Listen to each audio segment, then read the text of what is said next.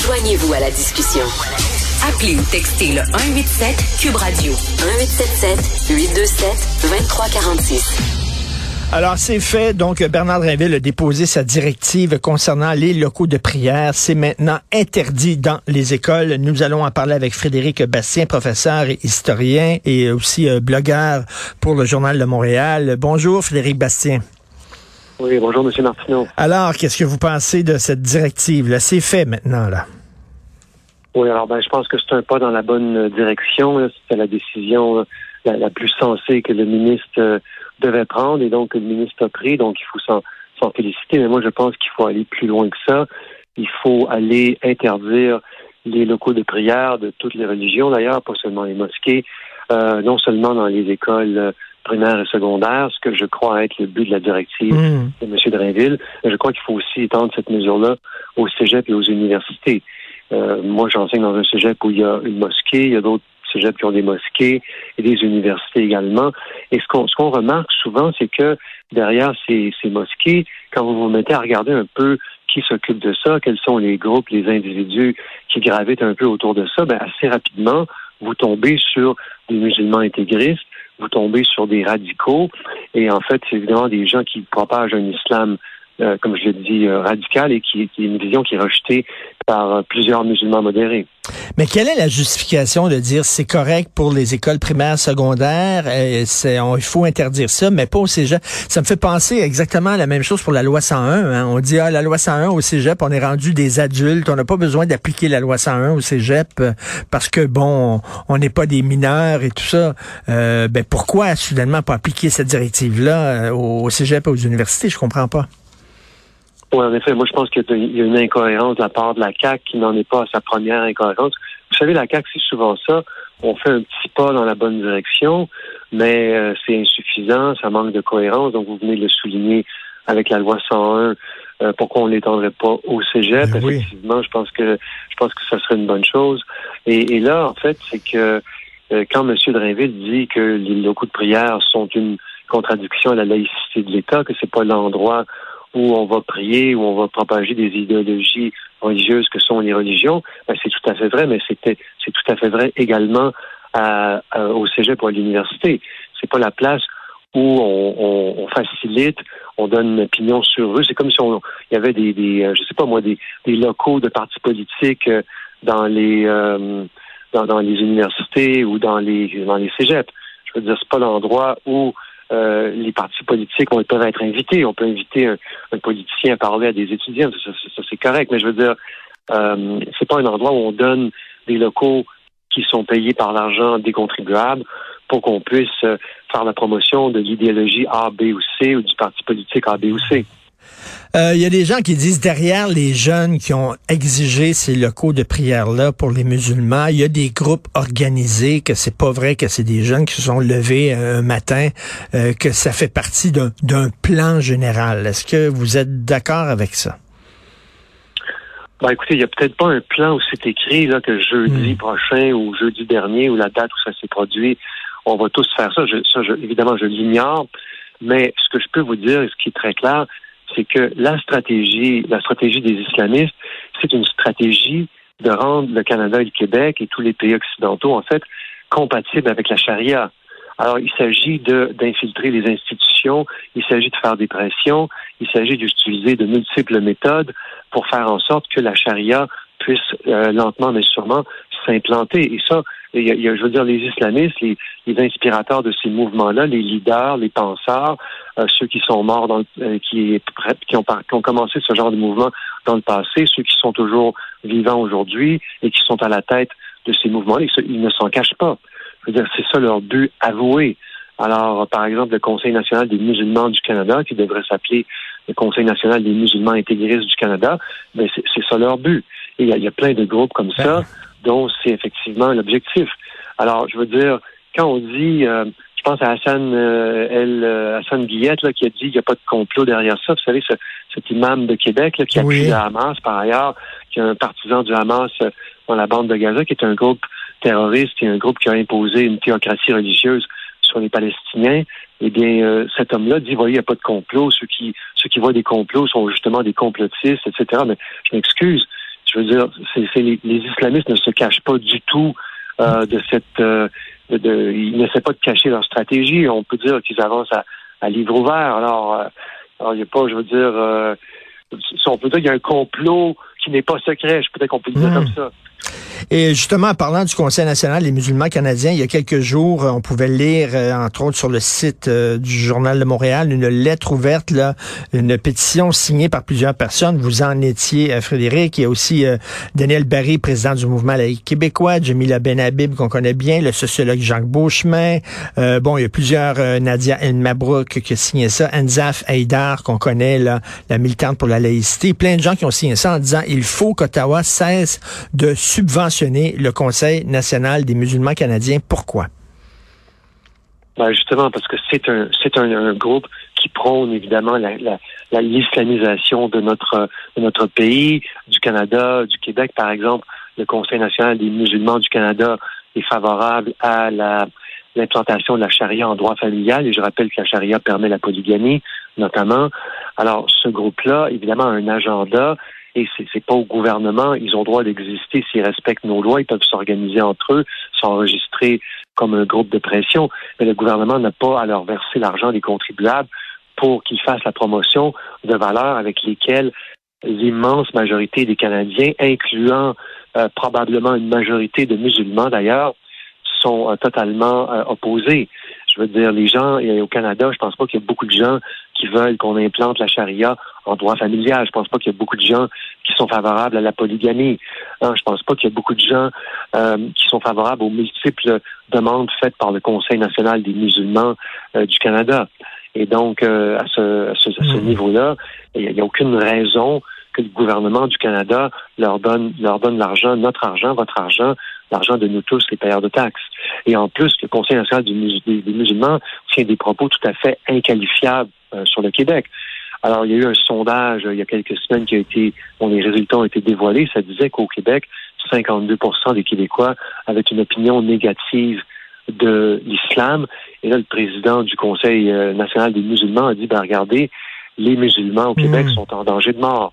C'est quand même, ben, c'est quand même incroyable. Autrement dit, sous-entendu, on est tous, vous, moi, tous les Québécois, les gens qui nous écoutent, euh, sont en quelque sorte des terroristes potentiels qui vont possiblement euh, commettre des meurtres contre les musulmans parce qu'on a une vision négative de l'islam et en passant, on a une vision, les Québécois ont une vision euh, négative de la plupart des religions. Ils se, méfient des religions. tout à fait. Il faut rappeler aussi, euh, bien sûr, il y a eu l'attentat sur la Grande Mosquée de Québec, mais ça a été dénoncé par tout le monde et très rapidement dans les secondes suivant euh, l'annonce.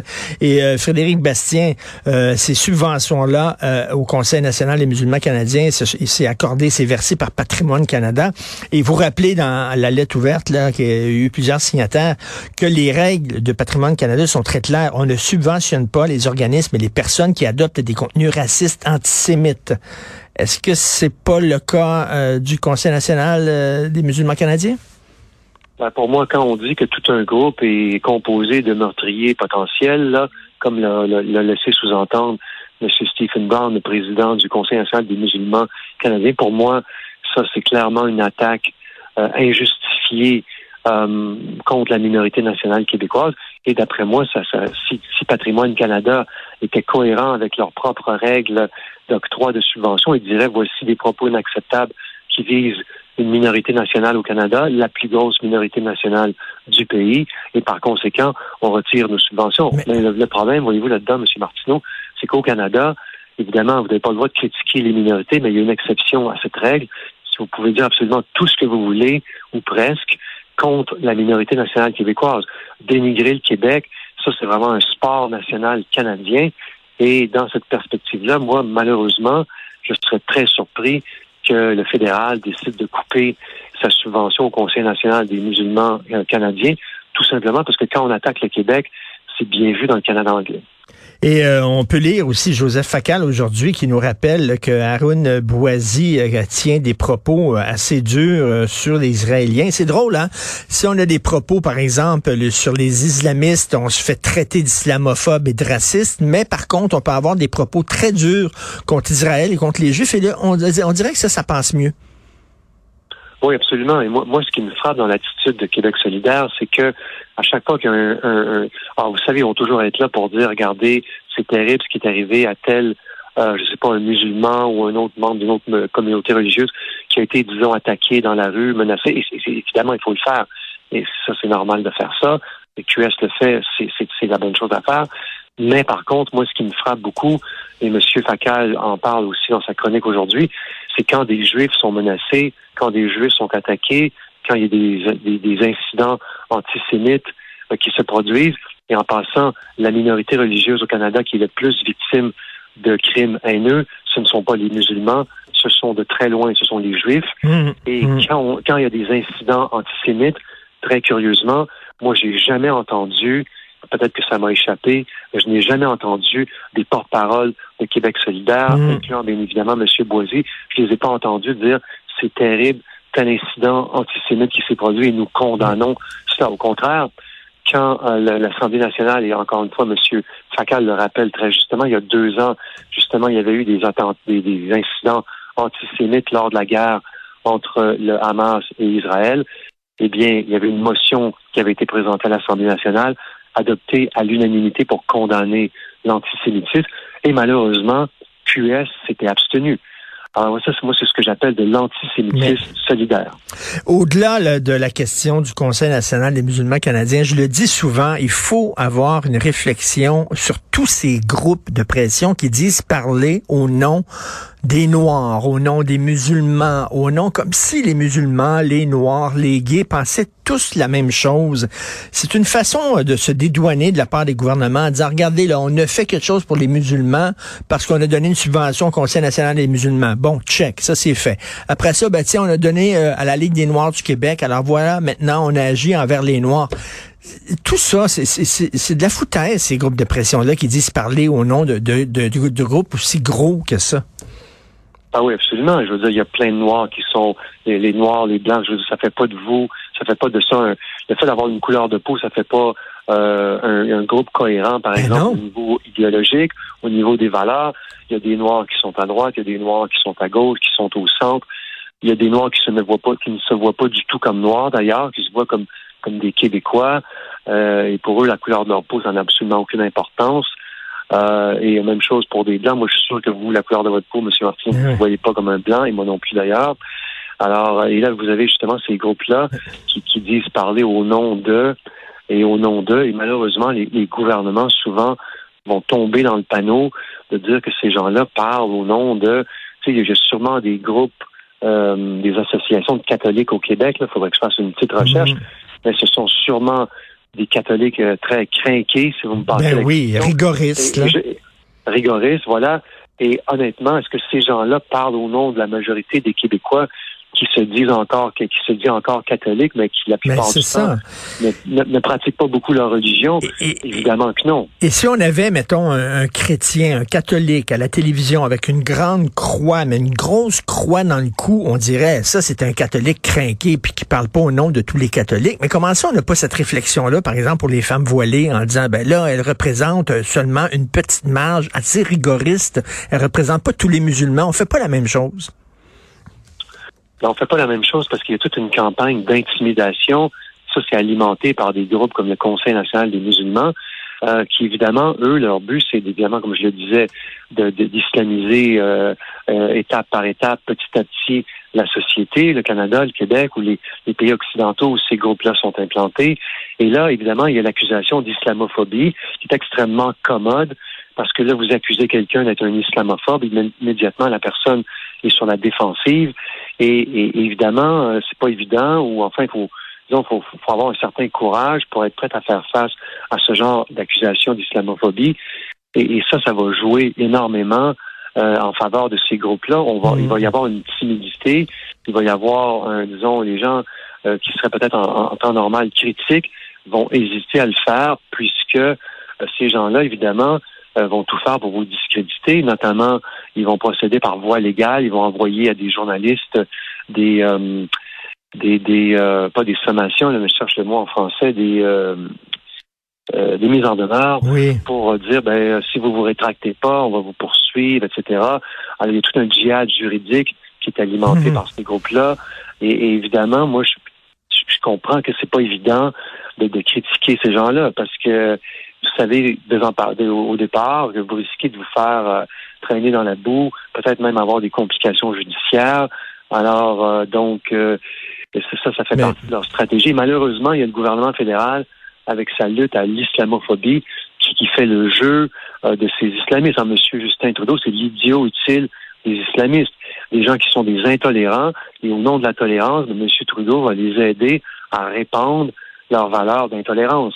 Alors, c'est quand même formidable. Euh, tout à fait. Euh, écoutez, euh, continuez le combat, comme on dit. Là, je sais pas, Frédéric Bastien, professeur, historien, blogueur au Journal de Montréal. Merci beaucoup. Bonne journée. Merci, Merci.